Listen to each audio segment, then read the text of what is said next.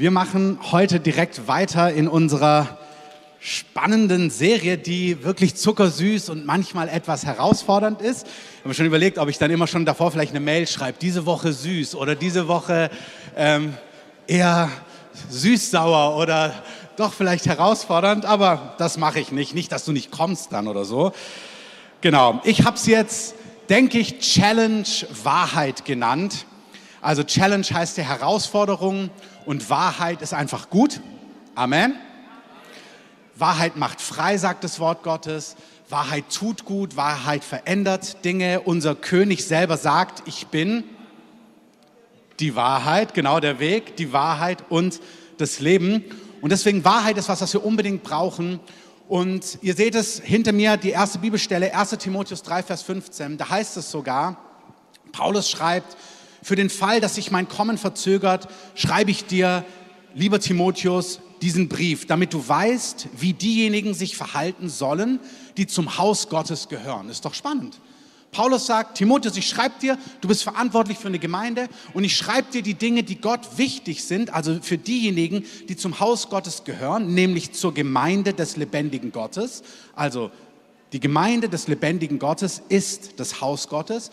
Ich schreibe dir, dass du mit ihnen über wichtige Dinge sprechen kannst und dann beschreibt er die Gemeinde genauer, der letzte Teil dieses Satzes, die Gemeinde des lebendigen Gottes, die der Stützpfeiler und das Bollwerk der Wahrheit ist. Amen. In einem Zeitalter, wo Wahrheit auch so relativ ist, ist es jetzt natürlich nicht die politisch korrekteste Aussage zu sagen, und hier ist die Wahrheit. Also nicht eine Wahrheit, sondern die Wahrheit. Jesus sagt, meine Gemeinde soll ein Bollwerk und ein Stützpfeiler, ein Fundament, andere Übersetzung sagt, eine Grundfeste von Wahrheit sein. Amen. Wenn du zur Gemeinde gehörst, sollst du jemand sein, der voller Wahrheit ist. Und jetzt gebe ich euch eine halbe Minute, euren Nebensitzer zu segnen, dass er alles hört, was er heute hören darf und hören muss. Los geht's.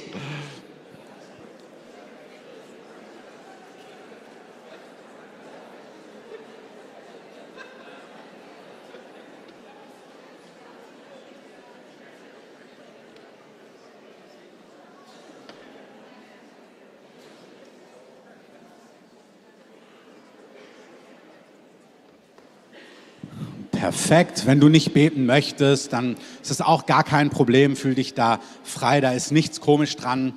Also die Gemeinde, Gemeinde Jesu insgesamt soll ein Stützpfeiler, ein Bollwerk der Wahrheit sein. Deswegen gucken wir uns verschiedene Themen an. Ich habe es letzte Woche gesagt, damit unser Leben gelingt, weil alles, was Gott sagt, ist dafür da, damit unser Leben gelingt.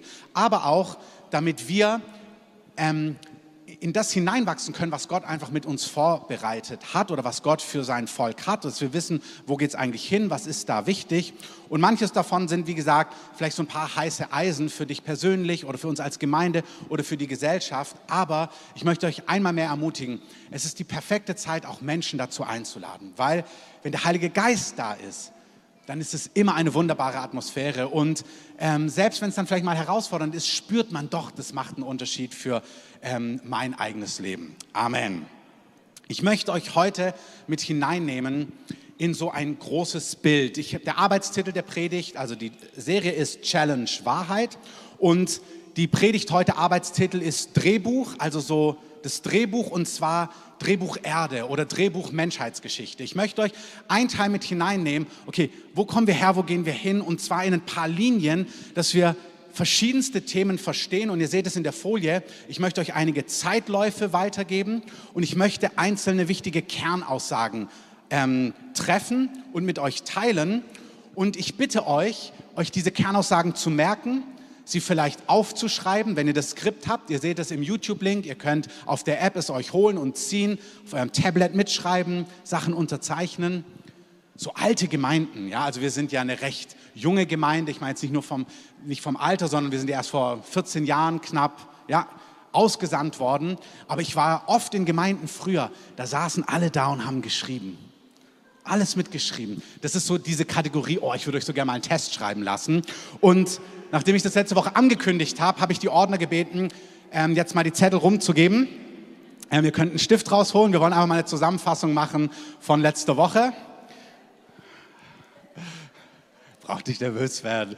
Die Ordner gucken mich ganz verdutzt an. Wirklich? Nein, ihr habt nichts verpasst. Ich wünsche mir, dass wir nicht nur Hörer sind, sondern dass wir wirklich mit dem Wort Gottes arbeiten. Ich liebe Heiliggeistzeiten. Ich liebe es, wenn wir auf dem Boden sind und lachen und heulen und still vor ihm stehen. Amen.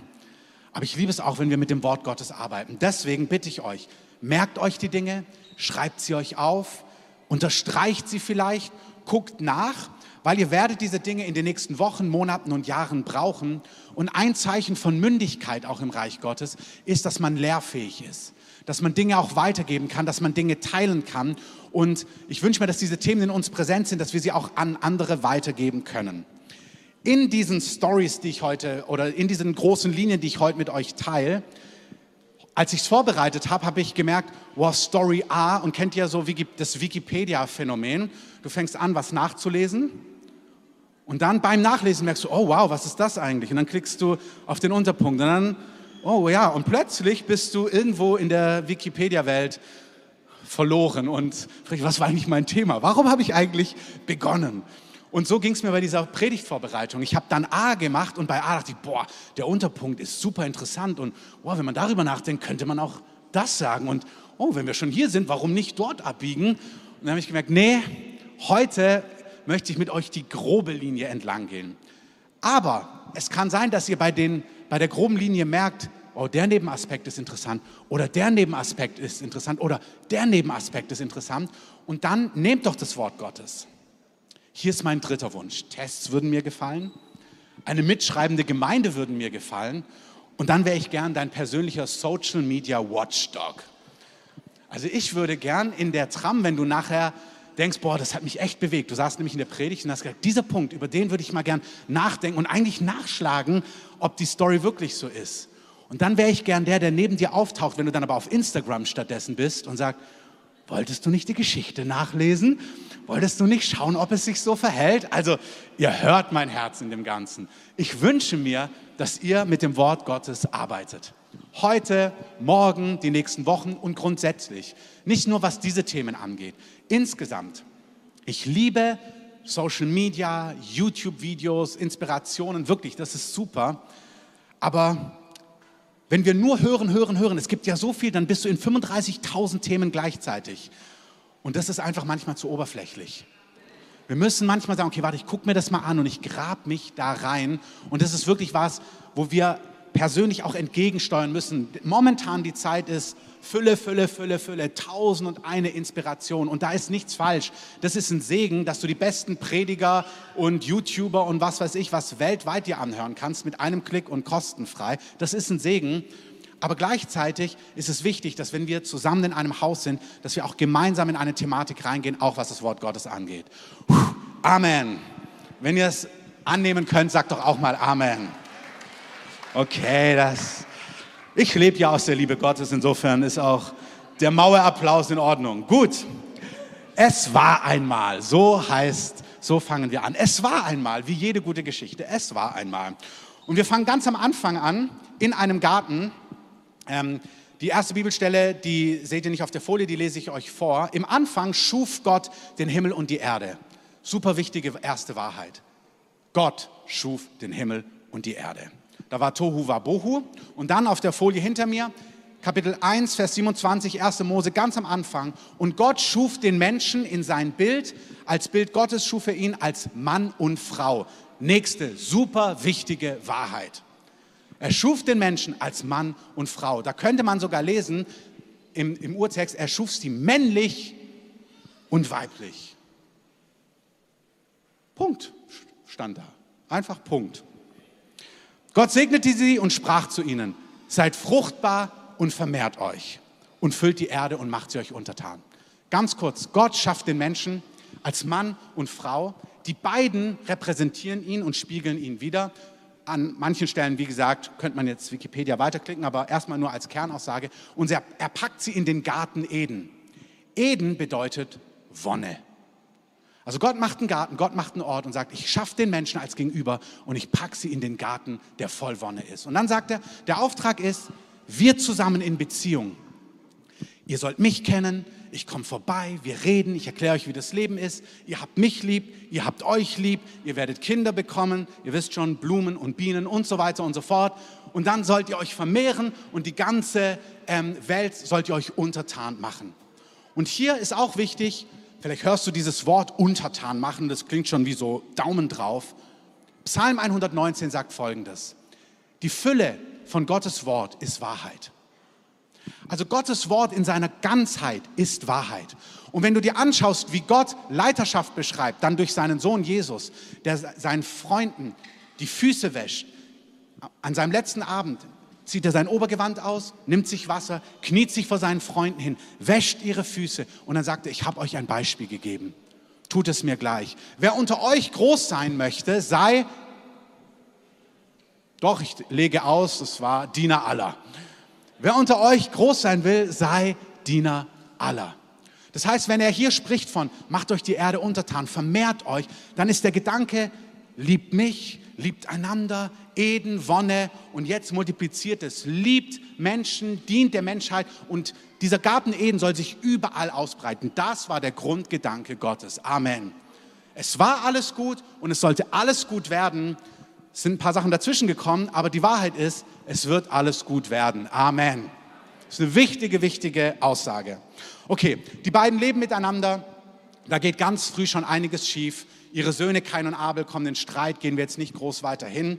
Ähm, aber der erste Brudermord geschieht und damit nimmt die Tragik so ihren Lauf. Es gibt viele Details, die ich überspringe. Ich möchte so ein paar weitere Punkte euch zeigen. Der nächste große Charakter, wie gesagt, viele dazwischen, aber die ich highlighte heute, ist Noah haben viele schon mal gehört, Noah. Noah war ein Mann, die meisten kennen die Arche Noah, spätestens wenn sie ähm, irgendwie irgendwelche Hollywood-Filme mit Archen gesehen haben und so weiter und so fort, aber jeder hat eigentlich die Story mal gehört. Und zur Zeit Noahs, ihr seht es auf der Bibelstelle hinter mir, war folgendes. Der Herr sah, dass die Bosheit des Menschen auf der Erde groß war. Also ein paar Jahre ins Land sind schon ein paar viele gewesen, aber noch nicht zu viele.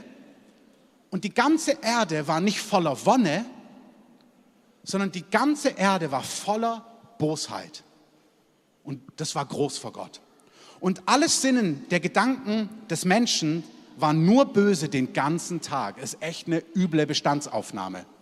Also Gott schaut auf die Erde und sagt, boah, da ist ganz viel Finsternis und Böses. Es begann mit einem Mord und wenn ihr ein bisschen die Stories weiterlest, dann merkt ihr immer mehr, immer mehr, immer mehr durcheinander. Vers 6. Und es reute den Herrn, dass er den Menschen auf der Erde gemacht hatte und es bekümmerte ihn in sein Herz hinein. Sehen wir auch so eine herausfordernde Aussage. Gott hat den Menschen geschaffen in seinem Ebenbild. Er setzte ihn in den Garten Wonne. Er sagt, alles soll gut werden. Und ein bisschen down the road sagt er, boah, das Ding geht völlig in die falsche Richtung.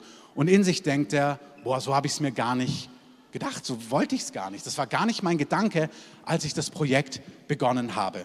In dieser Zeit gibt es was ganz Interessantes, wenn ihr ein paar Verse davor lest, 1. Mose Kapitel 6, habe ich nicht aufgeschrieben, da heißt es, dass zu dieser Zeit sogar die Engel, die Söhne Gottes, also Engel sind abgefallen von Gott in dieser Zeit und diese Engel sind zu den Menschen gegangen und diese, Men diese Engel ähm, haben sich die schönsten Frauen rausgesucht und sind mit diesen schönsten Frauen sehr eng und intim geworden, wieder Blümchen und Bienchen.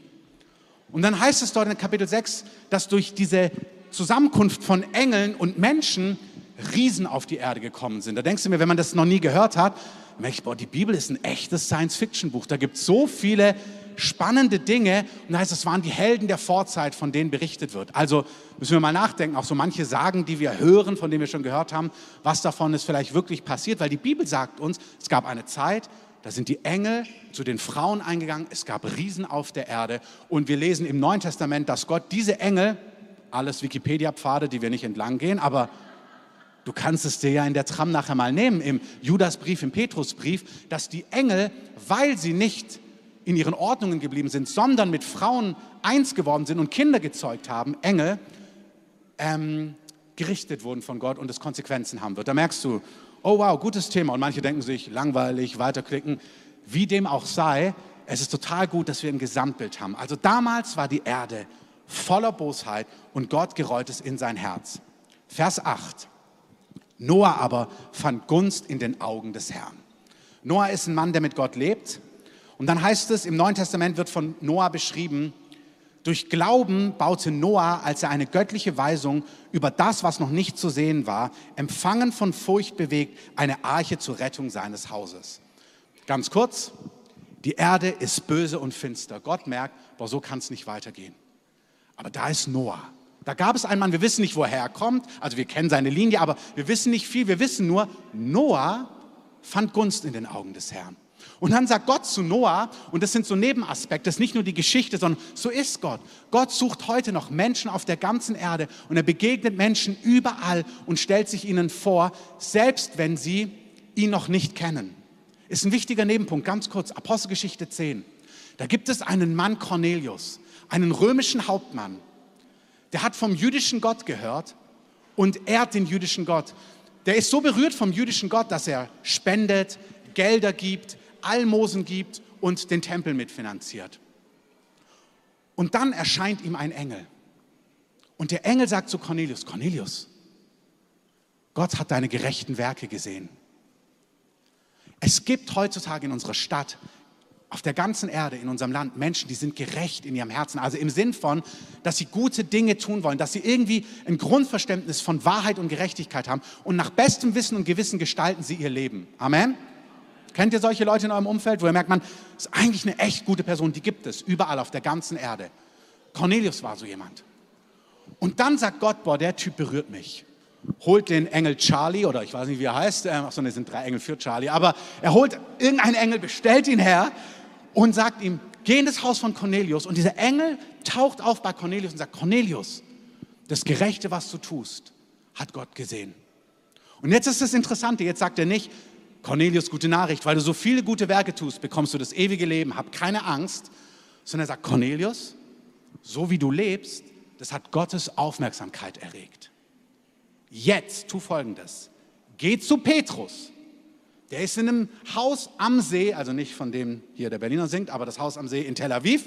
Der ist im Haus am See, am Meer, am, am hier Mittelmeer. Und er ist dort und er wird zu dir Worte reden, Petrus wird zu dir Worte reden, durch die du gerettet werden wirst. Das heißt, Cornelius, du bist ein gerechter Mann. Der Himmel sieht es. Aber das rettet dich nicht und es schenkt dir kein ewiges Leben. Geh zu Petrus. Petrus wird Worte zu dir reden und er wird dir die Botschaft, wenn wir vorspulen, von Jesus erzählen und was er am Kreuz getan hat.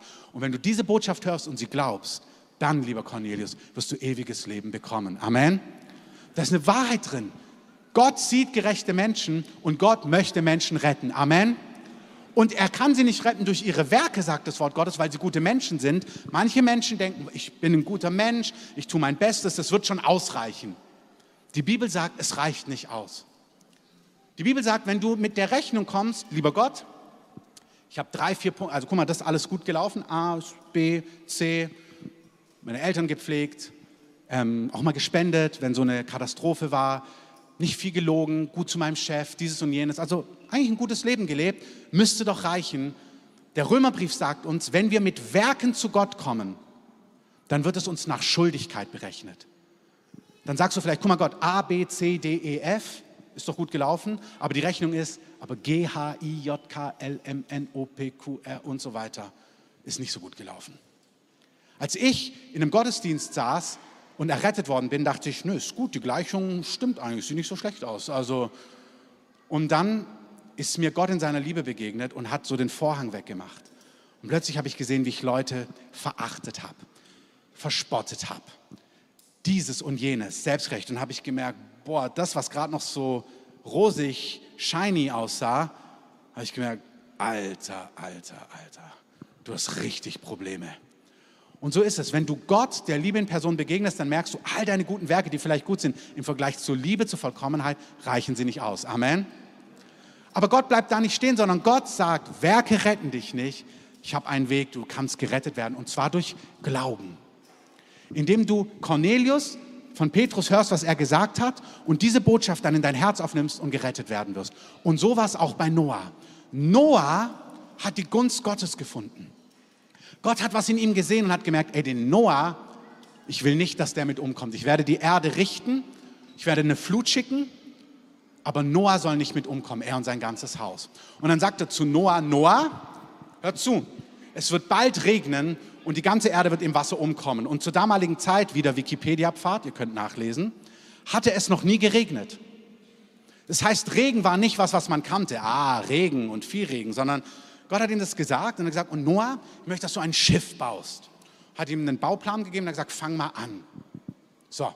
Und jetzt würden wir denken, Noah wurde gerettet. Das ist so unser Grundgefühl. Noah wurde gerettet, weil er ein richtig guter Mann war. Aber die Bibel sagt uns, Noah wurde gerecht vor Gott, weil er Gott geglaubt hat.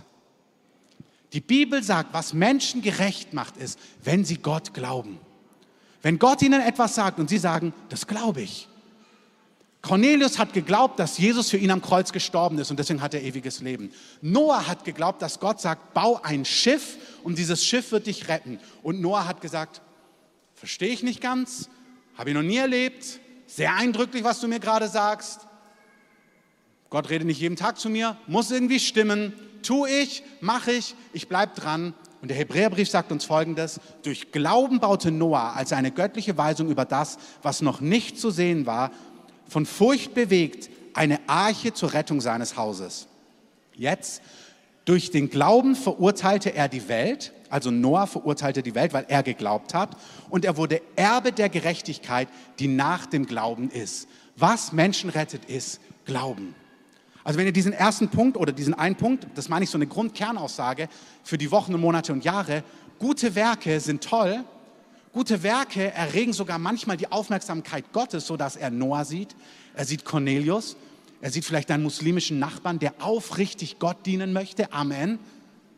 Aber er muss hören, wie er ewiges Leben bekommt.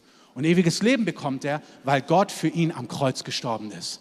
Und wenn er diese Botschaft hört und sein Herz sich öffnet und er dem sich anvertraut, dann bekommt er ewiges Leben. Werke retten nicht, Glaube rettet. Amen.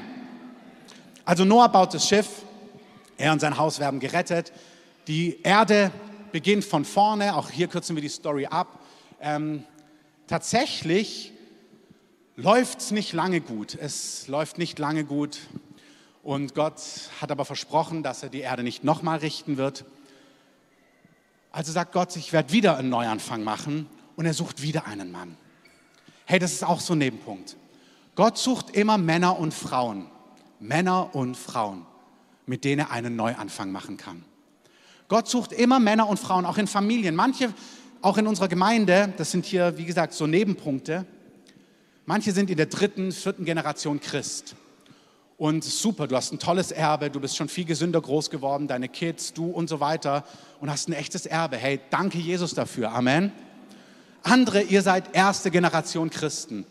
Ihr seid mit richtig Ballast zu Jesus gekommen und denkt, boah, ist da viel schief gelaufen davor. Und ich verstehe, das ist herausfordernd, aber wie toll, dass du der Erste bist, mit dem was ganz Neues beginnt. Amen. Und hey, du und die nach dir werden richtig davon profitieren, dass du gute Entscheidungen getroffen hast. Hey, lass uns doch da mal Amen sagen. Das ist eine gute Sache. Amen. Und so einer war Abraham. Gott findet Abraham.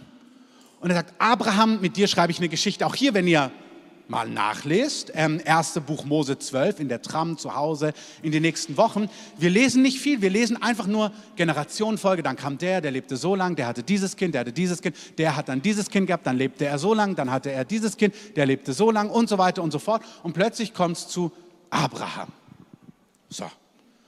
Und dann heißt es in 1. Mose 12, der Herr sprach zu Abraham, Abraham, geh aus deinem Land fort Geh aus deiner Verwandtschaft fort, geh in ein anderes Land, das ich dir zeigen werde. Und Abraham, ich werde dich segnen, ich werde dich zu einer großen Nation machen und ich will dich segnen und ich will deinen Namen Abraham groß machen und du sollst ein Segen sein. Amen.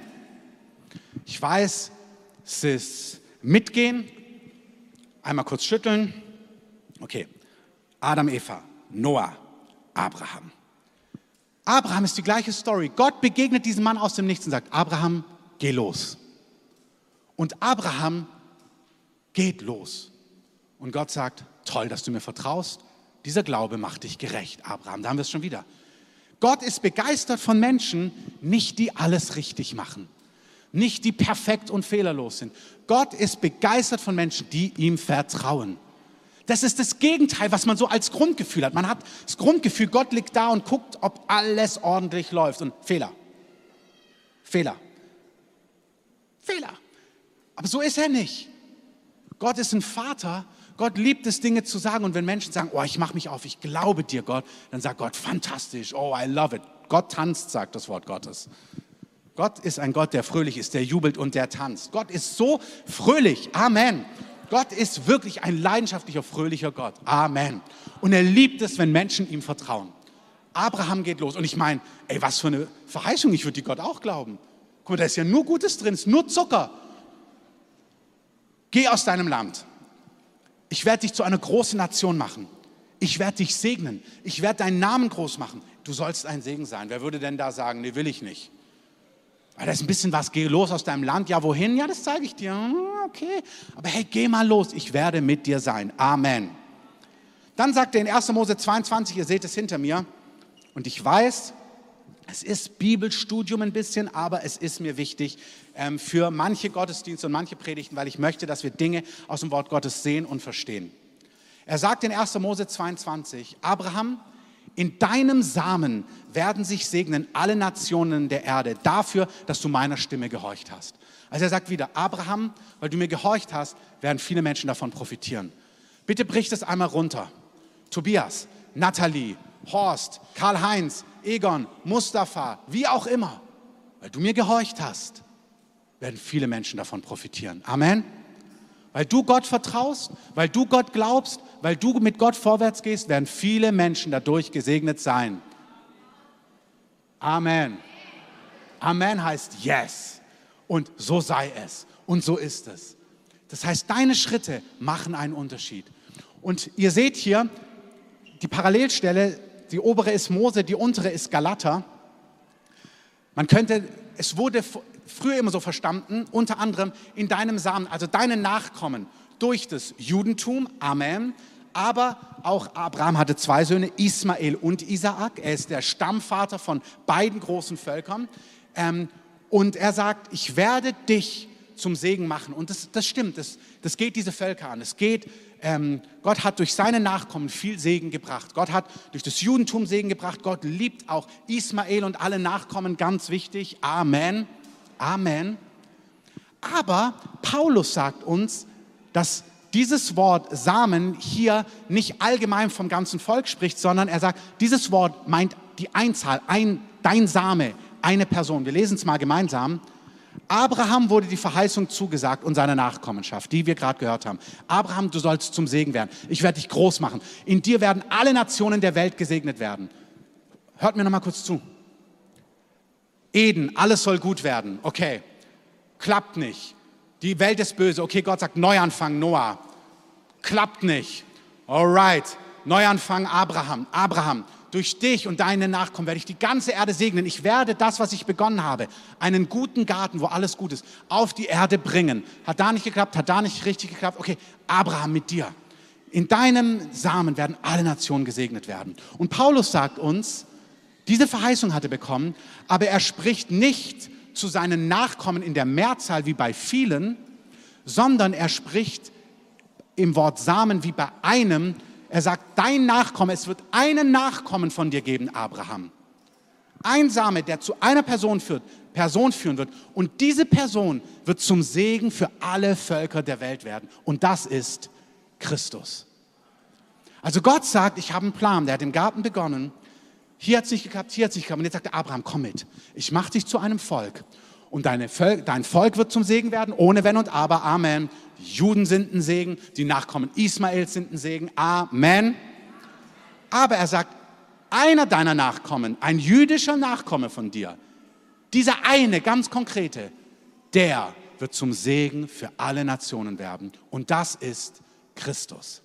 Also er sagt, er beginnt eine Geschichte und er sagt, Abraham, wenn du mir folgst, wird durch deine Familiengeschichte was passieren. Da wird ein Mensch kommen, ein Mann kommen, der wird alles für immer verändern. Halleluja. So, jetzt einmal durchatmen. Ihr müsst durchatmen, weil ich lasse euch noch nicht, ich entlasse euch noch nicht.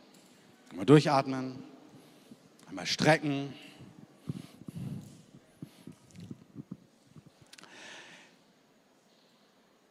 Diese letzte Wegstrecke, die müsste jetzt wach folgen. Die Überschrift klingt spannend. Einmal die nächste Folie. Zeitläufe und gerechte Gerichte. Wuhu. Noch nicht lesen, bitte zuhören, wir lesen gleich gemeinsam. Bitte noch nicht lesen, zuhören, wir lesen gleich gemeinsam. Diesem Abraham verspricht Gott jetzt, Abraham, ich gebe dir nicht nur eine Nachkommen, ich gebe dir auch Land. Ich gebe dir ein fettes, gutes Stück Land. Ein richtig gutes Land. Da ist Milch und Honig, leider kein Erdöl, aber Milch und Honig. Ähm, also der ganze Nahe Osten ist voller Erdöl, aber Israel nicht. Das wäre, du siehst, die Nachbarländer haben viel Reichtum, Israel nicht. Aber Milch und Honig ist da und viele gute Früchte und es ist ein wunderbares Land und so weiter und so fort. Und ich werde dir Land geben. Ich gebe dir nicht nur einen Nachkommen, der gesegnet ist, ich gebe dir Land. Er verspricht ihm dieses Land. Und dann sagt er im 1. Mose 15, Vers 7, bitte nicht lesen, weil es ist da noch nicht drauf. Vielleicht tun wir die Folie nochmal weg. Er sprach zu ihm, ich bin der Herr, lieber Abraham, der dich herausgeführt hat aus deiner Heimatstadt und ich will dir dieses Land geben, um es in Besitz zu nehmen. Also er sagt, ich segne dich und deine Nachkommen und ich gebe dir Land. Und jetzt kommt eine super lustige Story. Manchmal ist es so beim Herrn. Und Abraham sagte zum Herrn, wenn ihr nachlest, 1. Mose 15, Vers 8, Herr, woran kann ich erkennen, dass du mir wirklich Land gibst? Kannst du es nachvollziehen? Gott sagt, ich habe die fantastische Verheißung für dich. Und Abraham sagt, wow, das klingt fantastisch. Kannst du mir das beweisen? Kannst du mir ein Zeichen geben? Kannst du mir irgendwie sagen, dass es sich wirklich so verhält? Ähm, woran soll ich es erkennen? Und ganz witzige Situation, ähm, Vers 12.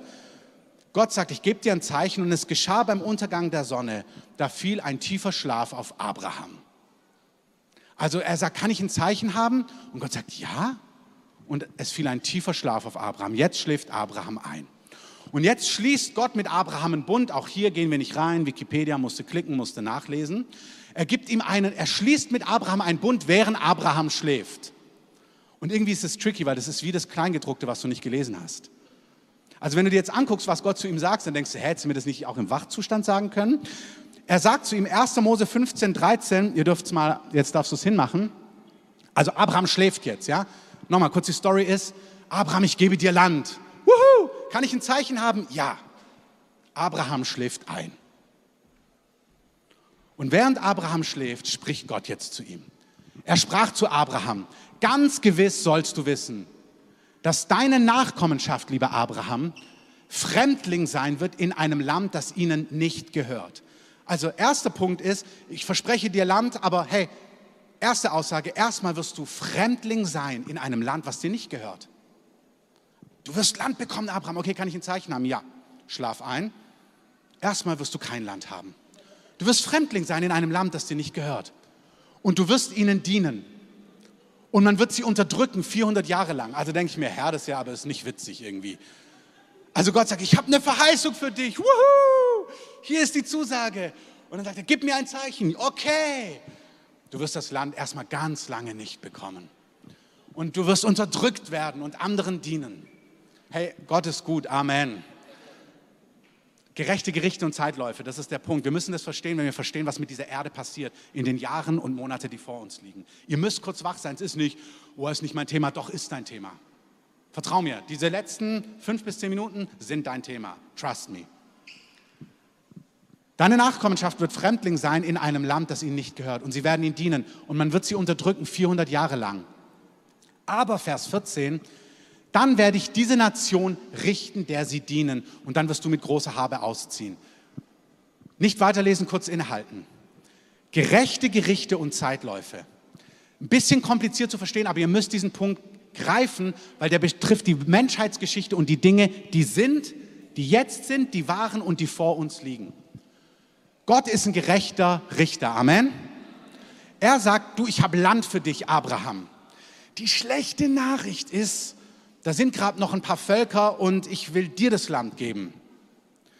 Wir sehen es gleich. Das Herz Gottes ist, mein Versuch ist, diese Völker zu gewinnen. Das ist immer so. Gott will immer, dass Menschen gewonnen werden. Amen. Aber wenn sie nicht gewonnen werden, wenn sie sich gegen mich entscheiden, wenn sie mich nicht wollen, wenn sie mich hassen, wenn sie mich ablehnen, wenn sie sich gegen mich entscheiden, dann habe ich als gerechter Gott das Recht, sie zu richten. Nochmal, Gott sagt, ich liebe Menschen, ich liebe Völker, ich will, dass alle Menschen gerettet werden. Vielleicht klicken wir einmal ganz kurz ähm, die, ähm, hm, nee. Gott will, dass alle Menschen gerettet werden, so heißt es im Timotheusbrief. Er will, dass alle zur Erkenntnis der Wahrheit kommen. Aber wenn Menschen Nein sagen zu ihm, wenn Menschen ihn nicht wollen, wenn Menschen Gott hassen, dann hat Gott als der gerechte Richter das Recht, sie zu richten. Warum? Weil er alles Böse hasst. Menschen, die das Leben hassen, die die Liebe hassen, die andere zerstören, die durch Gier die Erde und Menschen zugrunde richten, Menschen in Sklaverei führen, Menschen unterdrücken. Gott will sie alle retten. Amen. Gott will sie alle retten. Hier in Deutschland, nach dem Nationalsozialismus, wurde ein wiedergeborener Kaplan nach Berlin gesandt, um die Hitlergrößen, die Nazi-Größen, die überlebt hatten, die sich nicht umgebracht haben, um ihnen das Evangelium zu bringen. Dieser Typ wollte das nicht tun. Er hat gesagt, ey, das sind Monster. Und dann hat Gott gesagt, ich will auch ihnen die Chance geben, dass sie gerettet werden. Und manche sind umgekehrt und wurden gerettet. Viele, also einige von ihnen haben, bevor sie bei den Nürnbergern Gerichten verurteilt wurden, ihr Leben Jesus gegeben und haben ewiges Leben empfangen, nicht weil sie es verdient haben, sondern weil Gott alle rettet, die ihn lieben. Amen.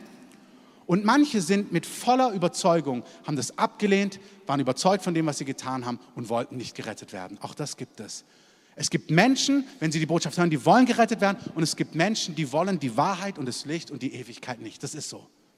Und so sagt er, ich will euch Land geben, aber in dem Land leben noch andere Völker und wenn ich euch jetzt das Land geben würde, wäre es ungerecht. Die Bibel spricht davon, dass das Maß von Schuld voll werden muss.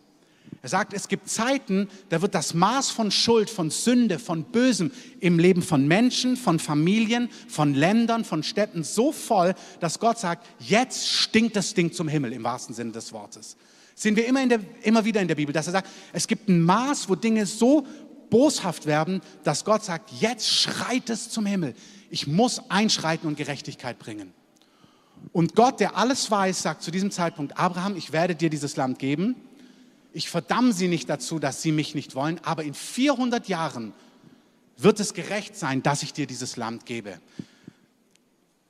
Also ich selber denke so, okay,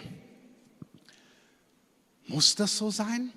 Aber das ist die Menschheitsgeschichte, was Gott gerade tut. Ich werde euch das gleich an der letzten Bibelstelle zeigen. Die Liebe Gottes wartet ab, dass Menschen gerettet werden.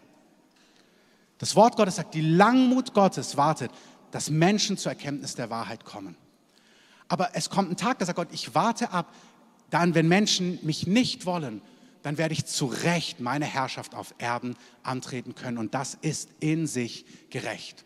Hier sagt er zu Abraham, es wird 400 Jahre dauern, sie werden nach, das ist ja Ägypten, nach Ägypten kommen, sie werden dort 400 Jahre lang sein.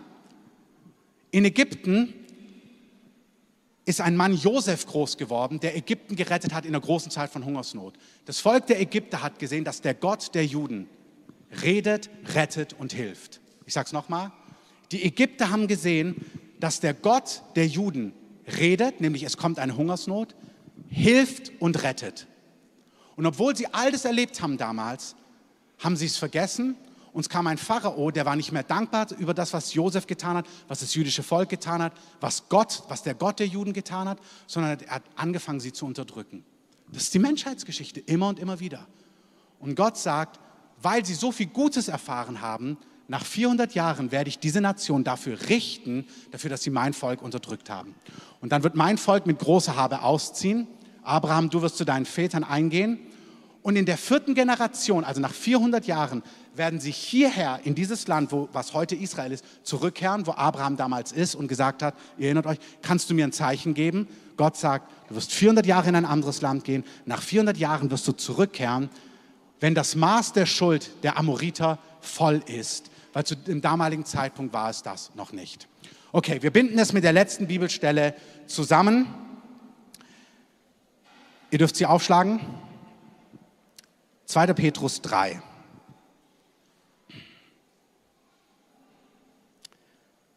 Diesen zweiten Brief, Geliebte, schreibe ich euch bereits. Diesen zweiten Brief, Geliebte, schreibe ich euch und dann seht ihr in Vers 2, damit ihr gedenkt der von den heiligen Propheten schon vorher gesprochenen Worte. Also erstmal nicht weiterlesen, weil der, diese Verse sind so kompliziert, ich mache es ganz einfach. Er sagt, Geliebte, die Propheten haben Dinge verheißen, die kommen werden. Und dann sagt er in Vers 3, ihr sollt Folgendes wissen, dass in den letzten Tagen Spötter mit Spöttereien kommen werden, die nach ihren eigenen Begierden wandeln und sagen, wo ist denn die Verheißung seiner Ankunft? Also er sagt, es kommt eine Zeit, wo die Menschen sagen werden, Christen, nicht Christen, ey, das mit diesem Jesus kommt und so und es wird alles gut. Also ich möchte noch mal kurz mit euch zurückgehen. Es hat alles in einem Garten begonnen, wo es gut sein soll. Es hat nicht geklappt, es hat nicht geklappt, es hat nicht geklappt.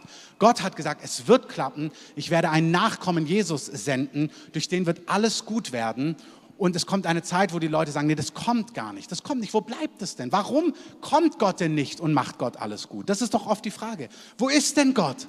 Wo ist denn Gott, wenn er gut ist? Warum schreit er denn, nicht ein? Wieso hilft er denn nicht dort, wo Krieg ist und dieses und jenes, was er tut? Aber Menschen fragen, ja, wo ist er denn? Und er kommt ja gar nicht und ach, er wird gar nicht kommen. Das ist doch nur Geschichte. Wo ist die Verheißung seiner Ankunft? Dann sagen sie, denn seitdem die Väter entschlafen sind, bleibt alles so von Anfang der Schöpfung an. Also sie sagen, hey, guck mal, die Welt ist schon so viele Jahre, wie sie ist, da wird sich nichts verändern. Ihr dürft springen in Vers, in Vers 9. Also all die anderen Verse lasst sie stehen, sie sind für heute zu, zu kompliziert, zu verschachtelt, aber Vers 9. Der Herr verzögert nicht die Verheißung, wie es einige für eine Verzögerung halten, sondern der Herr ist langmütig euch gegenüber, da er nicht will, dass irgendwelche Menschen verloren gehen, sondern dass alle zur Buße kommen. Also Gott sagt, er wartet mit Dingen ab auf dieser Erde, wie damals bei Abraham, wie damals mit dem verheißenen Land. Gott wartet manchmal ab. Manchmal wartet Gott mit Dingen, weil er sagt, ich möchte, dass alle Menschen zur Erkenntnis der Wahrheit kommen. Ich möchte, dass alle Menschen gerettet werden. Ich möchte, dass alle Menschen mich erkennen und zu mir kommen. Weil die Wahrheit ist und es gehört, warum, warum teile ich das mit euch? Unser Jesus, den wir lieben, unser Jesus, von dem wir so begeistert sind, der der Retter ist, ist derjenige, der in Vers ähm, 7 sagt,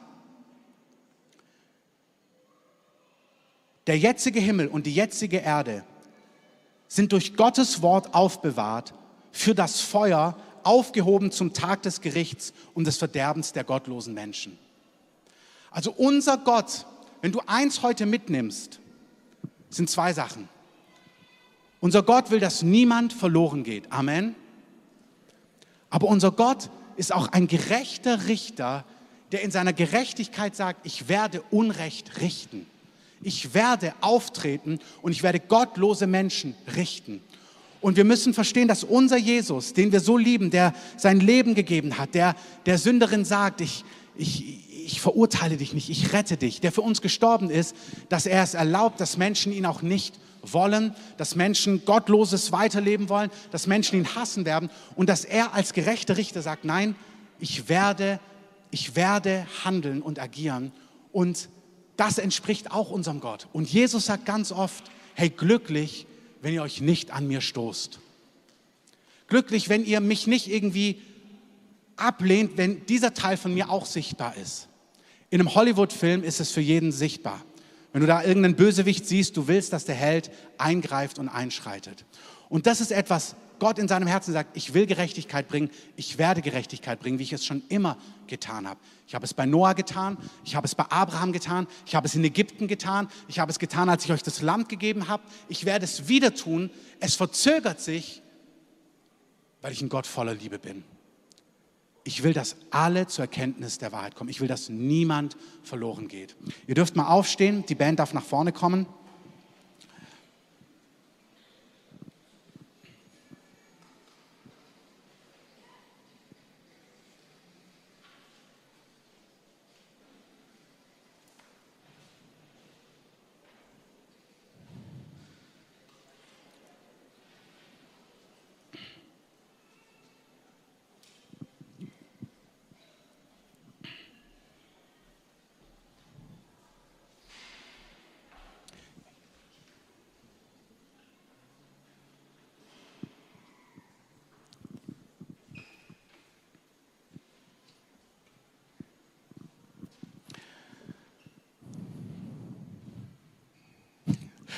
Gibt manchmal so ganz lustige Predigergefühle. Und ich merke so richtig, oh, es brennt was in meinem Geist und ich spüre, wie ich es nicht so landen kann mit Worten heute, wie ich das möchte. Und es tut mir irgendwie leid. Ich merke, oh, ich möchte es gerne anders landen und ich merke, es klappt nicht, wie ich es möchte. Und die gute Nachricht ist, dann befehlen wir es einfach dem Herrn an, dass er es aufdröselt und das macht, was ich mit Worten nicht so hinbekomme, wie ich es eigentlich möchte.